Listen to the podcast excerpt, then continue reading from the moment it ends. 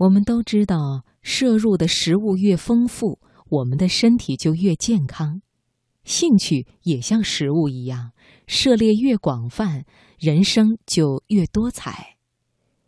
今晚最后的读经典，为你送上毕淑敏的文章《兴趣就像食物》。岁月匆匆，经典永存。读经典。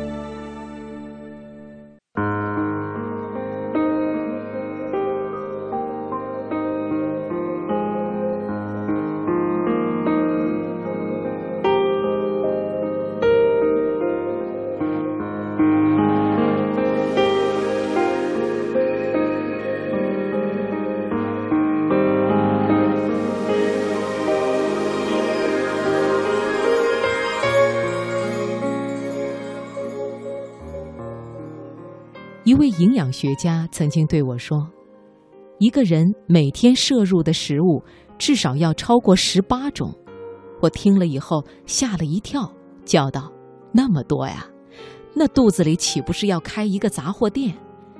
营养学家说：“人的成长发育就像建造一座大厦，需要各种各样的材料，比如砖瓦、木料、油漆、水泥、瓷砖、钢窗、浴缸、水管。”在一个人小的时候，营养越丰富越好，才能保证身体健康、骨骼强壮，长成优良的体魄。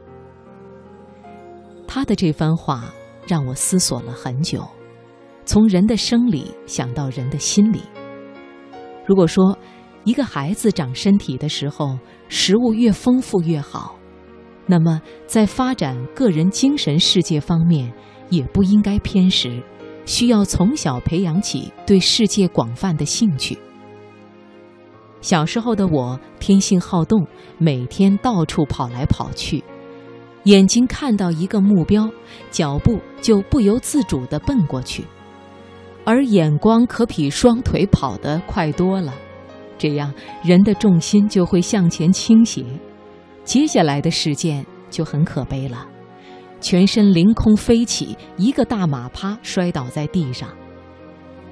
我对于“欲速则不达”这句话的体会，简直是刻骨铭心。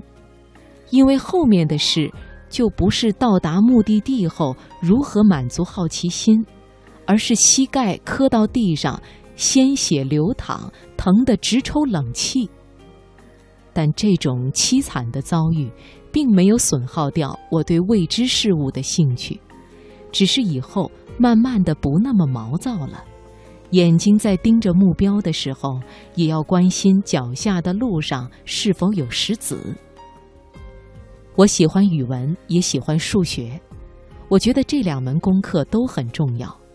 一种是说话的学问，一种是计算的能力。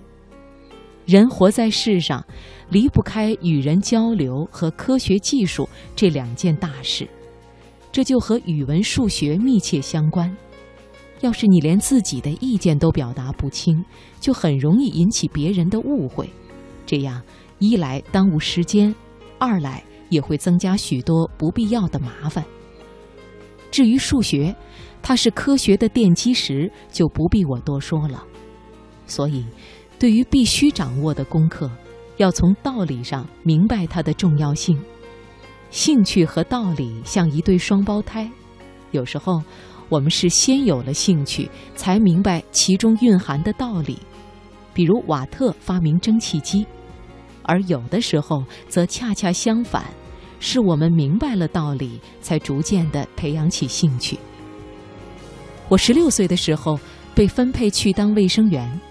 当时我伤心死了，觉得自己很倒霉，一天竟和脓血病菌打交道不说，见到的人还没有一个笑模样，就是唉声叹气、愁眉苦脸的病秧子。心想，这样干下去，用不了多久，自己肯定也得变成一副苦瓜脸。但是我在理智上知道，这个工作还是很光荣的。一个人得了病。就是他一生中最需要人帮助的时候，谁能保证自己一辈子永远健康呢？在别人最需要的时候，能够为人家做一点事情，就应该竭尽全力。于是我强迫自己认真的学习医学知识，热情的为病人服务，慢慢的就对医学有了兴趣。病人都爱找我看病，说我是个好医生。我后来一直当到了内科主治医师。在从事医学工作二十年以后，因为写作的需要，决定暂时不当医生了。脱下穿了几十年的白色工作服时，我的心里充满了一种难舍难分的眷念。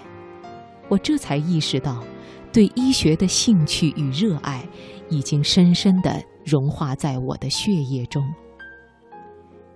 人的兴趣也应该像吃饭一样不挑食。